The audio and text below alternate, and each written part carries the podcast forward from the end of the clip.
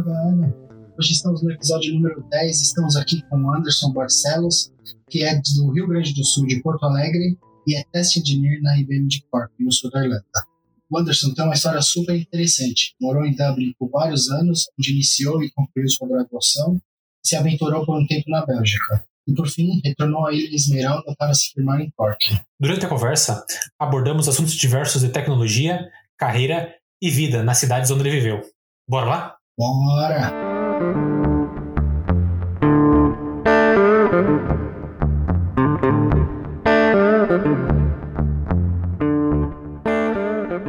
Opa, Anderson, tudo bom? Prazer ter você aqui no Rádio Podcast. Olá, Kelson Leandro, tudo bem? Muito obrigado, prazer é meu.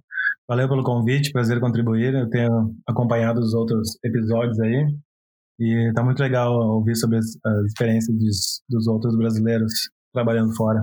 Ah, que bacana. Então, Anderson, para a gente com começar aí é, o nosso papo, conta para a gente um pouco da sua história, é, de onde você é, onde você estudou e como que começou esse seu interesse por tecnologia. Certo. Então, eu sou de Porto Alegre, no Rio Grande do Sul, e hum, eu estudei, na verdade, eu, não, eu comecei apenas a faculdade em Porto Alegre, no Senac. Uh, comecei a fazer análise de sistemas e acabei não terminando porque eu vim viajar, né, por, com o intuito de ficar um ano e acabei ficando aqui já quase nove agora, eu acho. Já parei de contar. Depois acabei estudando em Dublin, a gente pode contar um pouco mais depois. E acho que eu sempre tive, apesar de eu ter começado a trabalhar com tecnologia uh, relativamente tarde, né, em comparação, uh, sempre tive interesse uh, desde cedo. Acho que eu tive o primeiro computador lá por 97, 98 e desde o início com, com meus amigos os meus vizinhos, a gente desmontava computador, reconstruía, ou na época passava cabo de rede de 30 metros de uma casa para outra, para o sol em cima das casas, é, para, enfim, experimentar e aprender. Então, foi desde cedo, assim. E no início dos anos 2000 também, eu comecei a fazer, me lembro que usando o Microsoft Front Page, comecei a fazer alguns websites para mim mesmo, assim, na época era sobre música, eu acho. E era uma bagunça, mas uh, era legal, então sempre tive interesse. Mas depois disso eu acabei não, não começando a trabalhar na área cedo. Eu, uh, na verdade, eu fiz a opção de não começar a faculdade tão cedo e acabei abrindo uma empresa em, em, em outros. Acabei abrindo uma empresa em outros. Como se diz? Outro field, em outra, em outra área com meu primo, e é na área de impressão digital. E acho que ficamos com essa empresa uns quatro anos. E, e aí depois, no fim, eu decidi que não, não, não queria mais uh, trabalhar com isso, que, que eu queria investir numa carreira mesmo e voltar a estudar. Acabei vendendo minha parte na empresa. E aí sim que eu, que eu comecei a estudar análise de sistemas no Senac em Porto Alegre. Eu acabei fazendo um ano só e trancando para viajar. Qual foi o seu primeiro computador? Você lembra disso? Meu primeiro computador era provavelmente um 386, alguma coisa do tipo. Acho que não era 486 ainda, o processador. Já, já tinha acesso à internet? Ou... Sim, tinha. Acho, não sei se nos, nos primeiros, no primeiro ano assim que eu tive um computador, acho que eu não tinha acesso à internet, mas logo depois sim. E internet de escada, né? Obviamente. Então aquela coisa de usar somente depois da meia-noite, fim de semana. E praticamente usava. Eu lembro que né, eu gostava muito de música, gosto muito de música ainda, então era aquela coisa de baixar um ou dois arquivos MP3 por madrugada, né? Que ficava, deixava o computador ligado para baixar música. Uhum, no Napster ainda? Isso, isso. E, e, eu lembro que na época né, eu, eu ganhei um computador, né? No computador da família, né? E, e eu lembro que no outro Natal o que eu ganhei foi um kit multimídia do meu pai. Que aí eram as caixinhas de som com CD-ROM, que, nem, que nem, nem tinha no computador na época que vinha o CD-ROM, vinha as caixinhas. É, né? Antigamente você tinha que comprar tudo separado, né? Sim. Era um, que aí podia comprar uns jogos para instalar e, e, jogar. E esse, esse cabo de rede que você passava entre um vizinho e outro, como, esse, isso funcionava como? Era, era para jogar? Você jogava alguma coisa? Eu acho que não. Eu acho que eu, não era jogo, não. Eu acho que na época não lembro exatamente, mas a gente estava tentando aprender alguma coisa e eu lembro que tinha uns programinhas de de invasão de computador, né? Gente queria invadir o computador dos outros, e, mas a gente não conseguia fazer isso na internet. Então, eu me lembro que a gente estava testando esses programas numa rede entre três amigos, três casas na, na minha rua, três casas uma do lado da outra. E, e funcionava, né? era muito legal, então. funcionava, né? Gente não sabia muito o que estava fazendo, né? Mas é legal que você tem, você teve essa proximidade com outras pessoas que tinham o mesmo interesse em computação na época, né? Esse, esse, esse outro pessoal que, que descobriu a informática com você, eles seguiram na carreira ou eles acabaram indo para outros lados também? Sim, isso fez, eh, fez toda a diferença né, no início. Acho que na, na, na, minha rua, eu morava numa cidadezinha menor, em Guaíba. Então, na minha rua, acho que três ou quatro vizinhos, a gente ganhou um computador mais ou menos na mesma época. Então isso ajudou bastante, né, a explorar junto. E os outros dois, uh, que é o Felipe e o Vinícius, uh, seguiram na área, sim. Também trabalham hoje em dia no Brasil com TI também. Não sei exatamente com o que, mas sei que estão na área. E ainda no Brasil, então, é, Anderson, é, o que ele, motivou a se aventurar por experiências fora do, fora do Brasil? Porque você, como você mesmo falou, teve uma experiência, abriu uma própria empresa durante anos e após tomar a decisão de, de, de iniciar uma graduação no país, é, resolveu partir para uma aventura fora. É, como foi esse processo dessa tomada de decisão? Então, na verdade, eu planejava bastante tempo sair, e, mas quem começou isso foi a minha irmã, que ela, ela saiu do Brasil, ela veio para a Irlanda muito antes, então ela já morava aqui pela Irlanda. E eu tinha um plano de ir para lá, mas sempre ficava, né, ah, vou depois, vou planejar depois, nunca planejava direito, né, não, não tomava a iniciativa. Até que ela resolveu mudar para Bélgica, quando ela casou, e então foi meio que um ultimato para mim, né, se eu, se eu quisesse ir para Irlanda enquanto ela estava aqui, que seria muito mais fácil, tinha que ser agora, né. Aí resolvi, aí tranquei a faculdade e aí vim para cá como, né, como fora aí da maioria das, das pessoas vem como estudante, vim para estudar inglês com a ideia de ficar um ano dois anos no máximo estudando inglês, conhecendo, viajando a Europa. E foi o que eu fiz pelos dois anos, e aí acho que renovei por mais um ainda. E aí, né, nesse tempo, eu já não queria mais voltar para o Brasil, então foi aí que eu comecei a, a tentar ver as, qual, qual seriam as alternativas para mim. Né? Eu queria voltar a estudar, queria terminar a faculdade, mas não queria voltar no Brasil. Então foi aí que, na verdade, eu saí da Irlanda, né, com todas as minhas coisas. Viajei em tempo, viajei um mês e meio para Europa, e aí fui de férias para o Brasil para ver se eu não queria estudar lá mesmo. Passei uns seis meses por lá. E aí depois decidi que não era lá, então fui para a Bélgica. E fiquei na casa da minha irmã. E aí achei que eu queria voltar a estudar lá. Então eu comecei a pesquisar os cursos e as faculdades. Fiquei por lá uns cinco, seis meses. E Nesse meio tempo, eu estudei holandês, que ela mora no norte da Bélgica, então eu falo holandês. Estudei holandês com ela, que foi, nossa, terrível. Chegava a sonhar em holandês. Muito difícil. E estudamos dois meses de holandês, terminei o curso, uh, vi todas as possibilidades que tinha de curso lá. E no fim acabei resolvendo voltar a estudar na Irlanda. E hum. por mais que a faculdade lá fosse em inglês, né, não estudaria em holandês, porque seria muito difícil o resto da vida lá em holandês, eu cheguei a ser muita coisa ao mesmo tempo. Então, voltando para a Irlanda, como eu já, já conhecia algumas faculdades, sabia como funcionava, achei que ia ser mais fácil. E você já tinha um domínio bem bom do inglês, então, nessa época? Já tinha um domínio, é, sim, um domínio um, é, suficiente, assim, mais que o suficiente para começar uma faculdade, com certeza. Mas uh, eu lembro que, que isso era um, uma coisa que eu sempre tinha medo de começar a faculdade, de, até minha irmã queria que eu tivesse começado muito antes, que olhando agora para o passado eu devia mesmo, mas sempre tinha medo de não ter inglês suficiente, ou mesmo que eu pudesse me comunicar muito tempo em inglês, e medo de como é que eu ia fazer né, trabalhos em inglês, é outra, outra coisa. Mas no fim me arrependi de não ter começado antes, porque foi muito mais que suficiente, e eu acho que pela faculdade sendo uma área bem técnica, isso facilita bastante também, né? Se fosse uma faculdade de né, literatura, por exemplo, isso contaria muito mais.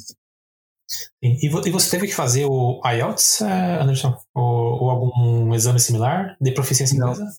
Não, não precisei. Eh, eu tinha opção, eu estudei na Griffith College Dublin e hum, tinha a opção de, de fazer IELTS ou Cambridge mas eles também tinham uma prova interna deles mesmo, não, não dava certificação nenhuma, mas eles avaliavam o teu inglês e se fosse suficiente podia começar. Interessante que eu lembro que mesmo se tu falhasse ou não fosse tão bem na prova, ainda assim tu podia começar a faculdade, mas fazia uma cadeira extra de inglês na faculdade. Ah, legal. mas no fim não precisei, entrei, entrei direto sem estudar inglês. Para quem não sabe, o IELTS é um, é um, é um exame, né, como se fosse em, Cambridge, para avaliar o nível de inglês do aluno. Né? Não é um passar ou, é, passar ou falhar, né? Na verdade, você tem um nível que a faculdade espera que você tenha, e esse a IELTS é como se determina se o, estudante tem condições de, de, de estudar lá na faculdade, né? Isso. É, e dependendo do, do curso, é, é uma, seria uma nota diferente que você é, necessitaria. No caso, eu acredito que para graduação seria 6 no overall e 6,5 para mestrados e assim. E uma, uma, acho que uma dica para quem pensa em fazer um curso superior aqui também é. Eu sei que a maioria das, das universidades fazem esse tipo de testes, mesmo que tu não tenha a IELTS ou Cambridge, a maioria das faculdades tem esses testes internos, então vale a pena checar com a faculdade. Legal. E, e o curso que você fez, Anderson, foi, foram, foram três anos é, full time? Sim, três anos, fiz a ciência da computação. Uh, três anos é o nível 7, uh, que se na, na, nas grades aqui, acho que nível 7 e nível 8 são é nível de bacharelado.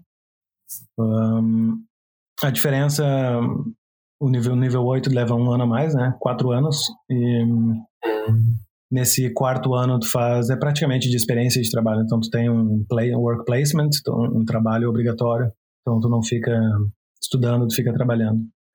E eu resolvi não fazer isso porque, como eu já comecei a faculdade um pouco mais, uh, mais atrasado, né, digamos, Uh, eu estava com pressa mesmo de terminar e me, me botar no mercado de trabalho. Uhum. Então, eu resolvi fazer o nível 8 de 3 anos. E um, os dois têm peso de bacharelado, então se eu for fazer uma pós-graduação, por exemplo, comparar com outros países da Europa, eles têm o mesmo peso. A diferença.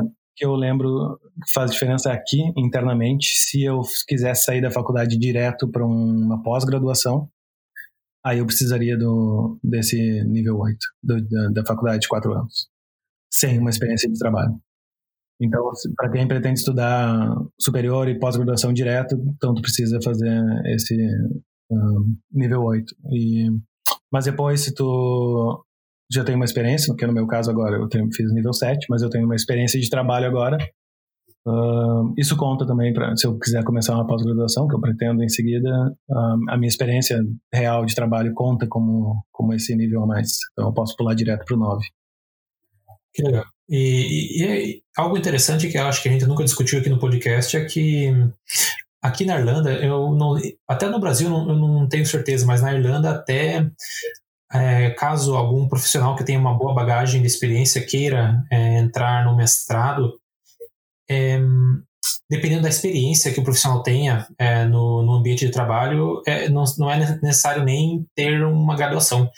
É, basta comprovar, é claro, uma, uma boa experiência no dia a dia de trabalho, que você e, tem possibilidade de ser aceito num, num curso de mestrado aqui, aqui na Irlanda.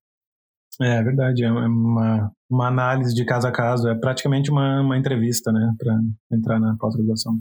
E aí quando você, aí você entrou nessa no curso, você, não sei se você lembra, mas é, você teve, você fez um curso no Brasil, começou um curso no Brasil e fez o curso aqui. Você vê alguma diferença assim nas grades, na, na talvez como o intervalo tenha sido muito grande, tenha uma diferença muito grande de tecnologias que foram usadas, mas você vê que tem uma diferença do, do ensino aqui, do ensino no Brasil. Como é que foi essa experiência para você? Então, eu acho que eu não consigo comparar exatamente a minha experiência na área de tecnologia do Brasil e aqui, porque teve muito tempo entre elas e os cursos eram bastante diferentes. Então, uh, relacionado exatamente à ciência da computação, não consigo comparar, mas eu acho que em termos de universidade tem bastante diferença, assim. E eu acho que no Brasil as coisas são mais difíceis, na verdade. Uh, parece, me parece ser muito mais. Primeiro, porque é mais longo, né? Na, a não ser que tu faça um tecnólogo no Brasil, acho que tecnólogo agora são três anos também, mas as faculdades são mais longas uh, naturalmente, os cursos. E me parece ser muito mais puxado também, de, de ser muito mais difícil, envolver muito mais tempo, muito mais trabalho para terminar a faculdade. E aqui eu acho que foi muito. Como é que eu posso dizer? Foi muito direto. Não, não, foi, não vou dizer que foi fácil, claro que não foi. Teve semestres que foram difíceis. Mas eu achei bem simplificado, assim. É meio, meio difícil de explicar. Também pode ser o caso de que eu estava tão. pagando tão caro pela faculdade, com tanta vontade de terminar de uma vez, que eu simplesmente. Né, não, não quis perder nenhum tempo. Sim. É verdade, quando você paga é outra coisa, né? Aí você tem que é, saber. Né? Aí não, tinha, não tinha alternativa de, de reprovar em nenhuma cadeira, não. legal. É, legal, Anderson. Então, antes de você retornar para a Irlanda para começar a graduação, você comentou que você viajou é, bastante durante a Europa. Conta pra gente como foi essa experiência aí, de ser um mochileiro aqui pela, pela Europa. Então, sim, quando eu decidi, na verdade, eu né, fui embora da Irlanda e eu comprei um, um, uma passagem de trem da, acho que é Interrail o nome, que ficou uma passagem que vale por vários países e por várias jornadas, eu acho, viagens de trem. E eu não me lembro exatamente, mas e acho que era válido por dois meses. E tinha um limite de, de viagens, enfim, mas então eu fiz um roteiro, sempre quis, sempre fui muito curioso pelo leste europeu. E aí hum, comecei a, a minha viagem da casa da minha irmã, da Bélgica, e hum, fui para Berlim. De Berlim fui para Polônia, da Polônia para Hungria, da Hungria para Croácia, sempre parando uns dois ou três dias no máximo em cada país. Da Croácia para Eslovênia, da Eslovênia eu fui para Praga. Eu lembro que, que meu plano era. Meu plano nem era ir para Eslovênia, era ir para um, Áustria, mas nessa altura já, já tinha gastado muito dinheiro. Então, a Eslovênia era muito mais barato, então troquei a Áustria. e aí depois subi para Praga, na República Tcheca, e acabei em. Voltei para casa da minha irmã para pegar minhas malas, basicamente, antes de ir para o Brasil. E aí eu fui para Barcelona, eu passei uma semana. E aí de Barcelona para o Brasil, na verdade, eu peguei um navio de cruzeiro e fui de, de navio para o Brasil numa viagem de 16 dias. Olha que legal. Sensacional, muito legal. E como é que funciona essa viagem do, do é, é uma viagem de cruzeiro que você faz e aí é com alimentação tudo incluso. É como se fosse um cruzeiro normal, assim. Sim, é um cruzeiro. Alimentação. Um cruzeiro. Alimentação, bebida, tudo incluso. Bebida alcoólica não. Uh, não. O resto tudo incluso. E, e, eu tinha, acho que eu tinha um pouco de preconceito com cruzeiros, né? Achava que era de, né, meio, meio, não sei, de gente, de gente velha rica, né?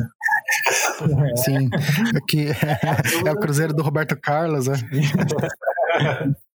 E, e por ter, por a gente comprar essas coisas com tudo incluso também, eu, eu lembro que eu achava que hum, seria muito tem muitos, muitas coisas lá dentro, então eu achei que eles iam sempre tentar vender as coisas uh, alternativas lá, né? Por exemplo, tinham dois ou três restaurantes inclusos, mas tinham outros que eram caríssimos e não eram inclusos. E eu achei que eles iam sempre ficar tentando né, upsell, de levar para uhum. lugares, mas na verdade foi completamente contrário. Os, todos os, os, funcionários são muito, muito legais, o ambiente maravilhoso. Não tinha só, legal. só idosos, não. Foi legal. E, claro, a única coisa que não era incluso era o álcool, e lá dentro o álcool é bem caro, então eles com certeza ganham bastante dinheiro nisso. E aí você, como esse, esse negócio de voltar pelo cruzeiro, você voltou sozinho? Foi sempre uma vontade que você tinha ou apareceu a oportunidade e você falou, eu vou abraçar essa apareceu a oportunidade mesmo, porque um, eu não gosto muito de voar, né? Então já é um uhum. ponto a favor do cruzeiro. Uhum. Na época, como eu estava indo embora, eu tinha muita coisa para levar uh, já tinha acumulado. Sim. Então no cruzeiro dava para levar 10 vezes uh, o número de malas que dá num avião, né? E Entendi. o valor não era muito superior também, paguei um pouco a mais, mas era equivalente, não, não era muito superior a uma viagem de uma passagem de avião. E, uhum. e aí pela experiência também, né? Nunca tinha pensado em fazer um cruzeiro antes. Apareceu, assim. Acho que um casal de amigos meus estavam indo e comentaram. E eu acabei indo junto. E ele vai parando em vários lugares ou ele vai é, direto da Europa para o Brasil direto? Não, ele vai parando. A gente saiu de hum, Barcelona, foi para Cádiz, na Espanha, lá embaixo. E hum, da onde saiu o Cristóvão Colombo, eu acho. E uh, depois para Lisboa. E aí de Lisboa para as Canárias. E a gente para em ah, Tenerife. Tenerife, é. Você desce? E você desce nesses lugares? Passa uma tarde? Como desce, passa um dia. É, normalmente chega de manhã lá pelas 10 e sai pelas 5. Então, não tem muito é. tempo, mas dá, dá para dar uma, uma voltinha e aproveitar a praia. Legal. E aí sim, de Tenerife para um, Salvador, na Bahia. E aí são seis dias no meio do mar, né? Sem ver terra. Uhum. Um e é uma oportunidade legal para quem não conhece, até brasileiro que não conhece o Brasil, né? Porque eu, eu realmente eu conheço muito pouco do Brasil, é uma oportunidade legal, né? Sim, Voltar um dia pro Brasil assim desse jeito e conheço muito pouco do Brasil, então eu nunca tinha ido mais para cima do, do que o Rio de Janeiro, né? Então acabei conhecendo Salvador também e de Salvador vai para Santos e aí em Santos termina. Então aí de Santos para Porto Alegre eu acho que eu fui de ônibus, se eu não me engano. Aí foi bem mais trabalhoso. que é uma viagem longa também, né? Demora um, um, dia quase praticamente. É, eu não me lembro quando demorou, mas é bem longo, bem cansativo. Ah. Então você retornou para Irlanda depois dessa viagem para o Brasil e começou a trabalhar como engenheiro de teste em Dublin. Como foi a busca por emprego e como foi o processo seletivo? Como, porque como você tinha, não tinha muita experiência profissional, eu imagino que deve ter sido bem, bem, é, bem mais difícil, né? Isso, então, depois que eu resolvi né, estudar na Irlanda, voltei, terminei a faculdade, trabalhava em qualquer coisa enquanto, enquanto estudava. Mas assim que eu terminei a faculdade, eu estava pensando em o que fazer e aí, na verdade, eu decidi que fazia sentido eu ir para a Bélgica, por já estava muito tempo aqui e se fosse para mudar para outro país, faz sentido que eu vá para perto da minha irmã e da minha sobrinha. Então, quando eu resolvi, quando eu estava terminando a, a faculdade, eu resolvi ir para lá. Mas essa foi a primeira vez que eu tentei sair da Irlanda, né? E logo que eu terminei a faculdade, um dos meus colegas estava trabalhando numa numa startup em Dublin e apareceu uma oportunidade de estágio. Eu apliquei e acabei conseguindo o estágio. E como era uma oportunidade bem legal, acabei então, né, vamos ficar mais um tempo aqui, já pegar uma experiência de cara assim.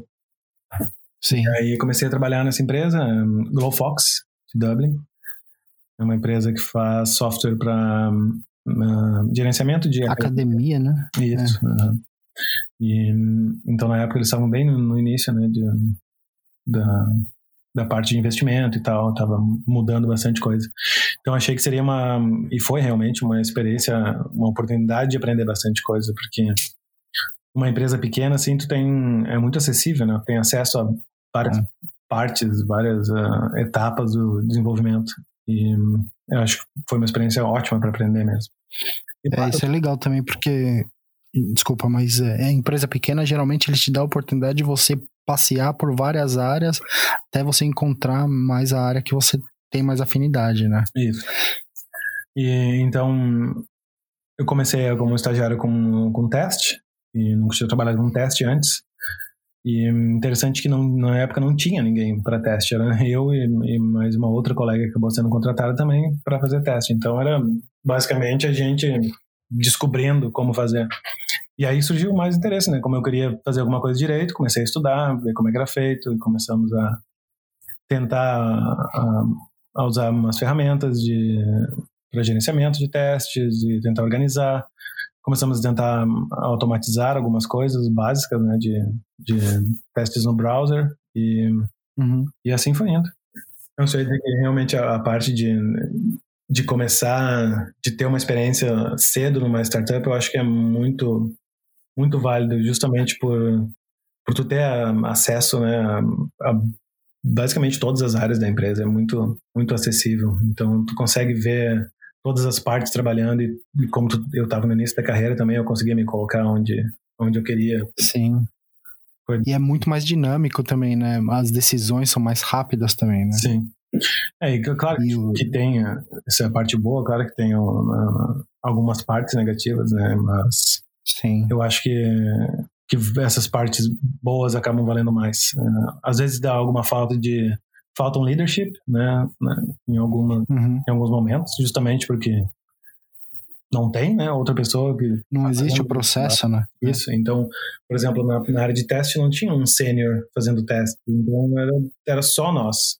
Em, só os estagiários. Então chegava em, em alguns momentos uh, que a gente tinha que tomar algumas decisões, mas uh, eu não acho que a gente devia ter tomado essas decisões. Tinha que ser alguém com mais uh, experiência, né? Então, certo. E... falta, mas, mas é a realidade, né, de, de startup. E a automatização de testes, ela já existia na empresa ou vocês mesmos tiveram que tomar a decisão de vamos automatizar, vamos ou nada desse dos testes eram automatizados nessa época? Na época nada era automatizado e não tinha, na verdade, não tinha ninguém que, que fazia testes, eram os próprios desenvolvedores. Estava bem, bem no início mesmo. eles viram que eles começavam, precisavam começar, né, alguém que não fosse o próprio desenvolvedor a testar o próprio trabalho. Então foi do zero mesmo, Sim. não tinha nenhuma automação e nós começamos a automação na época com um framework bem, bem, na verdade, uh, como é que se diz, atrasado, assim, uh, comparadamente com, os, com o que temos agora. Mas como eram as coisas a gente estava fazendo da maneira mais uh, fácil possível e aprendendo com o caminho. Então foi bem válido. E foi boa experiência também para começar a, a, mexer com código mesmo, né? A gente lembra que como era um framework bem básico, era muito escrito, o CSS era muito escrito em, na, em Ruby, na verdade. E, uhum. e era Ruby, eu trabalhava com WebDriver e Selenium, que é o, o básico de automação para browser. Então foi, uhum. foi bem interessante mesmo. E é legal que, interessante é que isso, isso deve fazer o quê? Um, uns, uns seis anos atrás, eu imagino, né? Não, bem menos, faz três anos e pouco. Três anos, é, porque Ruby foi uma tecnologia que é, muita gente entrou, né? E hoje em dia, eu não sei, eu não eu vejo muita coisa, pouca coisa em produção, né? Muita gente, muita startup abraçou porque era fácil de implementar, uhum. mas ela tinha uma dificuldade muito grande de, de escalar isso, né? Sim, é, eu não, eu não entendo, na época, na época eu não entendi, na verdade ainda não entendo o, porquê que o, que o Ruby acabou ficando para trás, né? E, Sim. Mas eu, eu, outros colegas falavam que era meio pesado em questão de consumo de recursos, né? É. E, enfim. Mas eu, eu particularmente, como a gente fazia só alguns scriptzinhos, né, de teste simples. Sim. Eu achava. É, é, é, gostoso de trabalhar, né? Sim, eu achava bem bom, porque era, era bem, bem simples e era simples, muito né? próximo do que a gente aprendeu na, na faculdade. Tinha estudado principalmente Java, então era, eu achava que era muito próximo de Java na questão de estrutura, assim. Então foi, foi tranquilo para nós. E aí depois desse tempo em Dublin, aí você trabalhou na Fox e você chegou a trabalhar em outra empresa. A gente não, também não falou do processo seletivo, né? Como é que foi o processo seletivo nessa na Fox? Não, como era vagas de estágio, né? No início era estágio não remunerado por três meses, se eu não me engano. Então foi, foi bem simples, bem informal, assim. E também porque era uma startup, então tudo era basicamente Bem, foi. E aí, tudo bom? Bom, beleza? Isso. Vem tomar um café e na parte da tarde já começa a trabalhar. Basicamente. Então, principalmente como, como já tinha um outro colega nosso trabalhando lá. E foi eu e, e mais uma colega minha para entrevista. E os, foi bem informal perguntar qual era né, as, as intenções, que queria da carreira, como queria começar, etc. Um papo bem informal mesmo e explicar o que, que eles precisavam, o que, que eles estavam procurando. E foi isso, basicamente. Pode começar na próxima segunda-feira, realmente. Legal. E aí, depois de três meses, a gente acabou sendo efetivado, né? E aí, acabei ficando por lá por uns dois anos. E aí, depois dessa empresa, você foi para para IBM em Cork, né? Isso. Então, que é... Você saiu de uma, de, uma, de uma empresa super pequena, né, com, com processos bem pouco definidos, para uma empresa gigantesca, com processos muito bem definidos, né? Como que é essa, essa transição de, de uma para outra, assim? Foi um choque para você? Sim, foram os dois extremos, né? E eu acho que, é, como a gente falou antes, que tem alguns pontos negativos, da, claro, tem os positivos e os negativos de trabalhar numa startup, mas quando eu decidi sair era realmente, era justamente porque não tinha mais basicamente para onde correr lá dentro. A empresa estava mudando demais, tinha muita coisa sendo outsourced já de desenvolvimento. E uhum. como não tinha, a gente tinha evoluído bastante com o teste em dois anos, né? Tava legal assim o sistema que a gente tinha, mas tinha muita coisa para mudar. E eu vi aqui para a gente não podia fazer um plano para mudar aquilo, porque era uma mudança muito drástica e a gente realmente não tinha experiência para isso, né? Da, na, uhum. Daquela maneira. Então, foi aí foi a segunda vez que eu resolvi ir embora da Irlanda, né? De novo. e aí o que eu fiz foi nessa época eu até acabei fazendo uma entrevista na Bélgica, numa empresa e um, trabalhar com teste também. E eu apliquei para umas vagas aqui na Irlanda também, para a experiência da entrevista, né? Então, apliquei acho que para três vagas que eu achava que eram muito legais, e, uhum. mas que eu achava que realmente era bem difícil, né? Eu, eu consegui. Eu então, era essa da IBM, uma na Apple e não lembro qual era a outra. E a IBM foi a primeira, foi a única que chamou para entrevista, na verdade, a primeira. E, e aí eu vim para Cork para fazer a entrevista. Eu aproveitei que tinha um, um amigo que que morava aqui, eu vim visitar, fazer entrevista, achei, ok, ótima, uma, uma ótima experiência já pela entrevista de fazer numa empresa tão grande. E hum, também estava esperando, né, justamente por ser uma, uma, empresa gigante com os processos todos uh, bem definidos, estava esperando aquele estereótipo de entrevista e de ter que escrever código né, no whiteboard, e vários testes, várias etapas e demorado. E, uhum. Mas para minha surpresa foi bem, bem uh, relax. E no mesmo dia eu, eu fiz a. Basicamente eram duas etapas da entrevista. Primeiro um papo bem informal com os meus uh, entrevistadores e, claro, falando sobre, sobre tecnologia, sobre minhas experiências, e que eu, os meus interesses. E, mas não teve nenhum, nenhum teste prático assim. E, uhum. e aí eu lembro que como eu, eu ia voltar para Dublin, né, e eles sabiam, Uh, eles disseram, eles pediram para eu esperar para ver se eles conseguiam, né, uh, se as pessoas estavam disponíveis para fazer a próxima etapa já na mesma hora. Então conseguiram. Ah, legal. Já veio, eu lembro que, que falei com, com, né, com, com os responsáveis pelas contratações lá, enfim, os, os cabeças, e no mesmo dia já me deram um ok e que iam me mandar um, o contrato já na outra semana. Então foi uma surpresa, assim, foi muito rápido e uhum. muito mais informal do que eu pensei, muito mais amigável, assim. Então, e, e aí foi essa mudança pra, de Dublin para Cork. Você já conhecia Cork nessa época? Já tinha vindo para visitar somente. Mas foi, né, eu, eu tinha medo de, de, que fosse muito pequeno, que fosse uma cidade muito pequena. Mas não foi uma, uma como é que eu posso dizer, uma mudança tão drástica, porque eu já estava muito tempo em Dublin também. E Dublin já estava começando a ficar cheio demais, né? Tu, bom, tu, tu sabe como é. Eu lembro que quando eu saí, uhum já era muito trânsito. Parece que ser uma capital, adoro Dublin, mas é uma capital muito pequena, com muita gente no mesmo lugar, é muito concentrado. Então Sim. já estava meio, né? Tá muito... Agora menos, né? Porque por causa do coronavírus tem Sim. quase ninguém na rua. Mas... É, imagina, deve estar tá um paraíso nas ruas. Mas eu lembro que era muito congestionamento já, mesmo de ônibus ou de carro ou de trem, já já estava demais. E como eu acho que estava muito Sim, também, foi uma mudança bem bem-vinda. E no início estava meio apreensivo só de achar, de achar a cidade muito pequena, mas uhum. no fim não, me adaptei bem aqui, mas é muito menor que Dublin, com certeza. Mas Sim. É, eu sempre brinco que é uma, uma miniatura de Dublin, né? Ninguém de Cork pode saber disso, né? Porque eles são muito orgulhosos, mas, mas é praticamente uma mini Dublin, né? Tudo que tem em Dublin acaba tendo aqui também.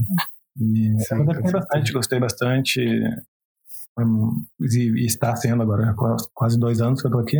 Uma experiência ótima, tô feliz aqui. Legal. E como é o seu dia normal de trabalho na IBM, assim? Tá. E deve ter, e deve ter, e provavelmente vai ter uma mudança, né? Como é o seu dia de trabalho na IBM antes do coronavírus e pós-coronavírus, né? É, a gente trabalha, eu trabalho na IBM Segurança, a gente trabalha no, no projeto que é chamado Cloud Pack for Security. É um software relativamente novo, uma, uma solução relativamente nova que um, agrega várias outras uh, soluções já existentes da IBM uh, em, uma, em uma plataforma. E um, acho que o Kelson até poderia dar essa explicação um pouco melhor que eu. e a gente trabalha com. Acho que é interessante porque isso começou. A gente trabalha com método Agile e Scrum. Mas no início o software, a ideia era que fosse um software as, uh, as a service, né, tudo na nuvem, então fazia bastante sentido o Agile Scrum para ter né, continuous delivery, continuous improvement, and then, e, mas depois de enfim, depois de uns meses o projeto acabou mudando de direção e acabou não sendo mais a ideia de software as a service. Um, uhum. Agora é, basicamente on-prem, ou, ou, enfim, o, o, cliente pode instalar em várias uh, plataformas diferentes. Mas então ficou, em vez de ter esses ciclos de, de delivery, que seria que antes era de duas semanas, né, que é o, o período do, do nosso sprint, acabou sendo né, é meio que uma mini waterfall, porque nós continuamos trabalhando no, no método Agile, ainda tem os sprints de, de duas semanas, ainda tem um certo delivery a cada duas semanas, mas esse delivery não, não é para o cliente, então é delivery nos nossos próximos, próprios ambientes. E uhum. release para o cliente mesmo está acontecendo a cada dois ou três meses, que aí sai uma versão nova, que é, é tudo agrupado e, e fica disponível para o cliente realmente. Então deu uma, uma mudada, assim, mas ainda a estrutura do dia a dia é agile. Então, a gente, como eu falei, nossos sprints são de duas semanas. a gente começa com, com o planejamento no início dos sprints. Todo dia temos o Scrum Meeting de manhã, onde basicamente uh, todo mundo fala o que está fazendo, o que fez ontem, o que fez hoje, se tem algum blocker, se tem algum problema, alguma coisa que precisa de solução. E isso ajuda a, a todo o time ter visibilidade né, do, que, do que está acontecendo no, no time todo.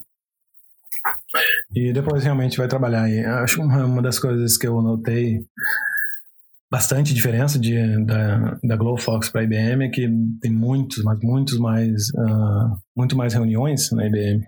E principalmente por, porque por essa solução agregar outros uh, softwares, uh, outras soluções já existentes da IBM, então tem times de, de, do mundo todo, na verdade. Tem alguns times estão no Canadá, uh, outros nos Estados Unidos, ou em Taipei, ou na Austrália. Então, não tem como tu fugir de muita reunião mesmo. E tem reuniões em, em vários horários. Isso foi uma coisa bastante diferente, bastante diferente que eu tive que me adaptar no início, porque parecia que não sobrava muito tempo para realmente baixar a cabeça e trabalhar, né? Mas enfim, é, é parte do trabalho agora. É basicamente isso, o, o dia a dia.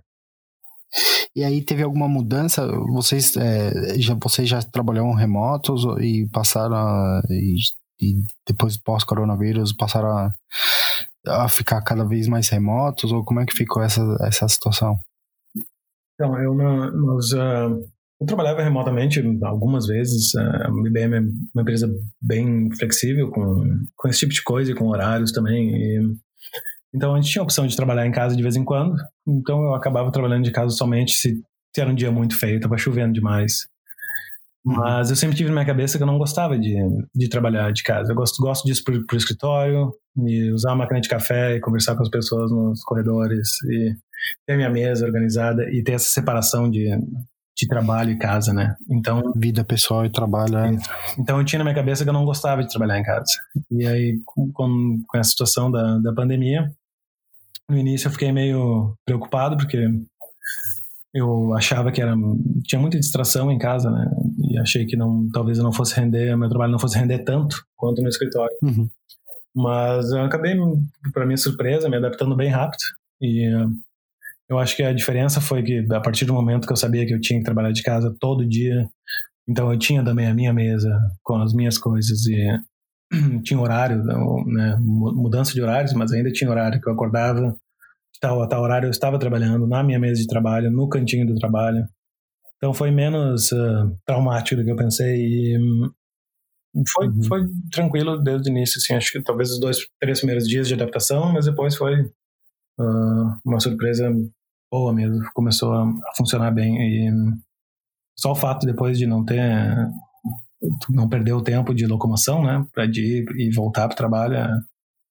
Sim, é bastante tempo que você acaba ganhando para projetos pessoais, para mas fazer outras coisas, né? Legal. Eu acho que uma das coisas que eu lembro que que me incomodou um pouco no início, claro que segui todas as, as dicas que a gente vê aí, né, de realmente de não trabalhar do quarto, não trabalhar da cama, levanta, tem um horário, te veste para trabalhar, mesmo que esteja em casa, né, como, né, não precisa botar um, um, um terno, mas, né, não fica de pijama. E essa separação é seguir todas as dicas e realmente é muito importante. Mas eu lembro que nos primeiros dias, uma coisa que estava acontecendo era no final do dia, na verdade. Chegava cinco ou seis da tarde, já, eu já estava parando de trabalhar e eu acabava usando o mesmo computador para fazer alguma coisa pessoal. Então eu abria uma tab no Chrome nova ali, e de repente ia ler alguma coisa ou ia no YouTube. E o que começou a acontecer é que de repente eu recebia um e-mail e acabava vendo o e-mail do trabalho ou recebia uma mensagem no Slack, e acabava vendo no Slack. Aí, como era uma coisa rapidinha para fazer, acabava trabalhando. E aí estava trabalhando um pouquinho, e daqui a pouco estava na outra aba também, que era uma coisa pessoal. Então isso começou a ficar. Começou a me incomodar mesmo, meio confuso. Então, uma, uma coisa Sim. que eu tive que implementar também é não usar o mesmo. Eu não uso mais o computador do trabalho para nada pessoal. E, ou pelo menos se eu uso o mesmo computador, eu tenho do, dois, uh, profiles diferentes, então eu faço login no profile pessoal e não tenho acesso a absolutamente nada de trabalho. Então, isso ajudou a botar um, um limite a poder ir embora do trabalho mesmo, mesmo estando dentro de casa. Essa é uma boa dica mesmo, é, realmente. Quais as tecnologias que você usa lá no seu dia a dia e ferramentas? Quais são as ferramentas que todo engenheiro de testes tem que dominar? Então, hoje em dia lá, um, nós, eu, eu, trabalho no time de UAT, que é User Acceptance Testing. Então, a gente trabalha com os testes na, na parte final do, do software, basicamente, da, do ponto de vista do uh, usuário, e com algumas exceções de outras coisas que a gente faz. Então, a gente usa um framework para end-to-end tests e browser testing, que é chamado CodeCept.js, que é em JavaScript. E uhum a gente usa em conjunto com WebDriver e Selenium. E esse framework tem outras opções para, na verdade, para ele é uma generalização né, de, de outros APIs, então tu pode trabalhar com outras tecnologias que não seja Selenium uh, abaixo disso. E na verdade é uma coisa que a gente talvez pense em mudar, de porque o Selenium até tem alguns problemas que são, são meio chatinhos, mas todo mundo acaba usando porque é standard na, na indústria. Então, isso é para browser testing. A gente usa outros frameworks em Python para API tests, que é chamado Tavern Tests. Também a gente está usando agora Jest.js, uh, também para API tests. E bastante shell scripting para pipelines e automação, né? Trabalho com bastante uh, Jenkins e uh, Travis CI para para integração, para pipelines e um, essa é a parte que na verdade me interessa mais, né?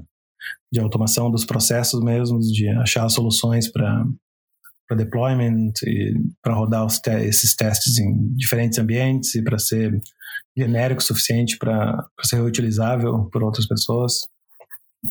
Usamos uh, GitHub para controle de código de fonte, basicamente isso, Slack para comunicação, e acho que esses são os principais. E agora muito, muito WebEx para reuniões, né? Que agora todas as reuniões são online. E o que tem chamado a, a sua atenção nessa área de testes? As coisas né, mais, mais recentes que eu tenho visto e que são uh, interessantes é começar a usar inteligência artificial e machine learning na parte de testes. E um, eu tenho lido que tem uh, alguns frameworks já que que usam machine learning para basicamente escrever os testes e outros para para que analisa as páginas e acaba uh, arrumando os testes automaticamente quando vê que alguma coisa mudou, algumas coisas que são triviais que, que mudam sempre, como uh, os locators em, em, browsers e coisa desse tipo. Uhum. Muito legal. E também tem uh, o que eu acho, na verdade, bem interessante é usando AI hum, ou machine learning para análise de, de, resultados, na verdade, de, de ver quando tu tem um set de, de, resultados já grande, digamos, tu tenha meses de, de testes, de tu poder analisar esses resultados e ver quais são as áreas que, que realmente são problemáticas, né? O que que tem quebrado seguido, o que que tem dado muito problema seguido, o que que tem dado muito manutenção seguido. E acho que essa é a parte uh, bem interessante de AI e, e, machine learning com testes, mas eu acho que isso também tá na, na infância, né? De, né, não, não acho que está pronto para para produção. Então a gente nem pensa em, em, implementar isso neste momento. Mas eu acho uh, bem uma parte bem interessante. Né? Caminha para caminha meio para isso assim. Sim. E assim como para desenvolvimento, né, é, o engenheiro de teste tem, tem muito, deve ter muita coisa aparecendo, muita tecnologia nova. Você acabou de comentar aí de machine learning, de AI. É, como você acaba se mantendo atualizado na área de teste em geral? Então, tem, acho que o importante é se manter ativo de uma maneira na área. Uhum. Uh, claro que acabo da, na, lendo, na, aprendendo da maneira tradicional, com livros e cursos online, com, com cursos rápidos como a Udemy ou uh, esse, esse tipo de, de learning, eu acho que é bastante válido, porque tu aprende bastante e, da tua maneira e, e é realmente rápido e prático, eu acho muito, muito válido. Mas também a questão de uh, networking pessoal, de estar envolvido com pessoas da mesma área uh, e de participar de, acho que bastante, outros guests falaram bastante desses meetups, né, meetup.com, acho que é um site mais utilizado para isso. Então, participar desse tipo de eventos e de encontros, realmente uh, ver um, com que as outras pessoas dessa área estão trabalhando, o que, que eles estão fazendo, o que está acontecendo na empresa deles, eu acho isso é das partes mais válidas. Também com, com mídia tradicional, notícias e podcasts, ouço bastante também, ah, principalmente ultimamente. Mas acho que a questão é se manter realmente envolvido em diferentes, diferentes partes, com, com pessoas da mesma área, mas em diferentes partes também, não focar somente no, numa coisa específica, que tu acaba não ampliando os horizontes, né? Eu acho que eu acho que, que teste envolve muito eu acho muito importante ter um conhecimento amplo de, na, na parte de desenvolvimento de software e de, e de processos também. Eu acho que isso é muito válido para testes, porque é uma área que acaba sendo um ponto de conexão entre design, entre desenvolvedores e entre DevOps. Tu precisa se comunicar com todas uh, essas partes da, da empresa. Então, acho importante também se manter atualizado com, com, mais, com essas áreas mais amplas. Eu acho que Sim, agrega é muito na, na, parte de teste. É, o, o tester ele acaba analisando o código, ele acaba fazendo, ó, eu acho que isso aqui podia dar uma, uma refatorada, ele acaba virando um UX designer, porque como ele, às vezes, dependendo do teste, né, se não é automatizado, se ele usa muito, ele vê certos defeitos de usabilidade ali, que ele pode dar uma dica para alguém, ele acaba fazendo várias, várias posições dentro da empresa, né? É, com certeza. E, e isso leva a, Tu é forçado a te comunicar com, com departamentos diferentes, então é muito válido que tu tenha pelo menos um, algum conhecimento da, na área, da, nessas outras áreas, né? Que isso ajuda muito. E aí, você comentou de, de podcasts, você tem algum podcast que você, que você pode recomendar aí, porque você ouve bastante? Então, uh, o, o que eu tenho visto ultimamente mais legal é um hard code. Tem aí para brasileiros. ouvi falar que é, ouvi falar que é bem legal. Na área de teste, o que eu, que eu tenho ouvido bastante é A-B testing e The Testing Show. São os dois em inglês. E, na verdade, não tem nenhuma recomendação em português no momento. Eu sei que, que ainda tem alguma coisa na minha, no meu, na minha lista de podcast em português, mas eu não, não consigo lembrar os nomes agora. É. O, A-B testing eu acho bem, bem interessante. Uh, Legal. O pessoal que tenta basicamente descon, descon, desconstrói alguns conceitos antigos de, de, em software testing e tenta tentando realmente levar para modernizar e utilizar os testes de uma maneira mais mais moderna, realmente integrar com DevOps e o que eles chamam de QA-Ops agora, de, de integrar isso no desenvolvimento e nas operações, de teste estar lá dentro e não uma coisa separada. É, eu acho esse podcast bem legal. Interessante. A gente vai chegando aqui ao final uh, desse papo bem legal com o Anderson. Umas últimas perguntas então, Anderson. Você tem planos de voltar para o Brasil ou pensa talvez em mudar para um outro lugar, já que você é uma pessoa bem viajada, conhece vários lugares? Quais são os seus é, próximos planos? Então, uh, agora estou bem em Cork, estou feliz em Cork, feliz na IBM, tá, tá ótimo aqui, então não tenho planos de sair não. Eu acho que a próxima vez, se alguma coisa acontecer aqui, eu vou tentar ir para a Bélgica de novo, pela terceira vez. eu acho que eu gostaria de morar em vários países na, na, na Europa, mas acho que não faz sentido ir para outro país, não a Bélgica, porque porque eu tenho família lá, né? Então fácil. Sim. E além de que eu gosto e da Bélgica. Então. Eu, a gente não perguntou, mas você tem passaporte europeu? Não, não tenho. Eu tenho não tem. o visto de trabalho.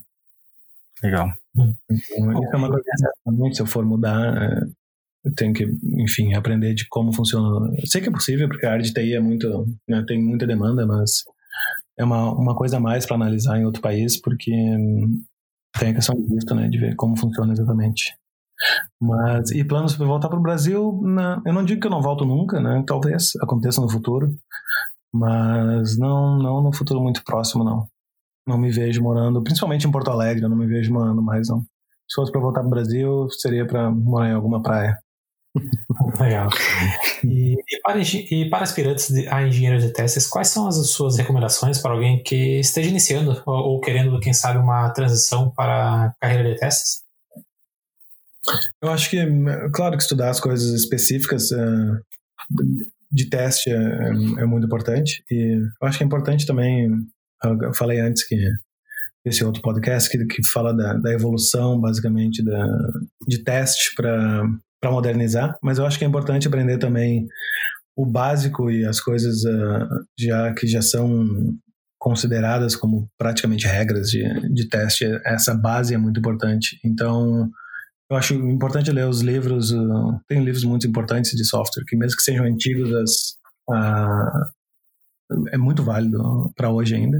Uh, e, como eu falei antes também, eu acho que é, é importante uh, aprender essas habilidades mais amplas, ou, ou, mais genéricas, digamos. Então, se tu pretende trabalhar com teste, tu que aprenda um pouco de desenvolvimento de software, tu vai precisar muito disso. E de DevOps e de soft skills também, de comunicação, de management, porque teste vai envolver tudo isso com certeza. Se tu tiver essas skills, é, é muito válido no mercado. Eu, eu acredito que eu sei a resposta, mas, mas vou perguntar. Se você não trabalhasse com tecnologia, qual seria a sua outra profissão? Fiquei, fiquei curioso agora, quero saber qual, qual a resposta que tu acha que é. Mas... eu... Você comentou bastante sobre música, que você, que você Ah, é? Na, na verdade, eu adoraria trabalhar com música, mas é tão tão difícil que nem, nem vem na minha cabeça. E acho que falta um pouco de, né? Eu não, não consigo. Falta talento para eu me ver trabalhando com música. Então, desde fora. Mas eu gosto. Um, eu quase estudei antes de estudar, de entrar na área de TI. Eu pensava em estudar antropologia. E um, acho que se, se eu fosse professor, né? de antropologia ou algum um, ser professor de qualquer coisa eu acho que seria eu acho muito gratificante, mas claro que acabou não acontecendo, porque no Brasil é né, bem difícil ser professor, não tem muita perspectiva. Sim. Mas acho que ser professor seria uma coisa que bem gratificante. E, ou se não, podia ser trabalhar como fotógrafo, viajando o mundo todo, nas, principalmente nas praias. E ganhando muito dinheiro de preferência. Isso é, é um sonho para poucos. É. É, mas existe sempre a possibilidade de você é, passar esse, essa experiência que você tem, né? Aqui você está fazendo um pouco disso, né? Passando um pouco dessa experiência para quem tá, tem interesse na área de teste, para quem está pensando em morar fora do Brasil, né? Já está fazendo aí um pouco do, da, da, dessa área de dar aula pro pessoal. Aí. Passando um pouquinho de informação, né? Mas nem se compara. e se alguém quiser entrar em contato, Anderson, é, como te achar nessas interwebs? Então, acho que o mais fácil é no LinkedIn. Uh, meu perfil é, acho que botar linkedin.com barra in barra Anderson S. Anderson Barcelos. Achei que tivesse um S, mas não tem não. É Anderson Barcelos. linkedin.com barra em barra Anderson Barcelos, com um L. Você é parente do Caco Barcelos? Não sou. Ele tem, ele tem dois L's no sobrenome, meu é um só. Ah, lá. Anderson, prazer. É, muito obrigado pela participação. Tá, muito obrigado. Valeu, bastante, bastante sucesso o podcast de vocês aí. Vou continuar acompanhando. Tá, tá muito legal mesmo. Valeu.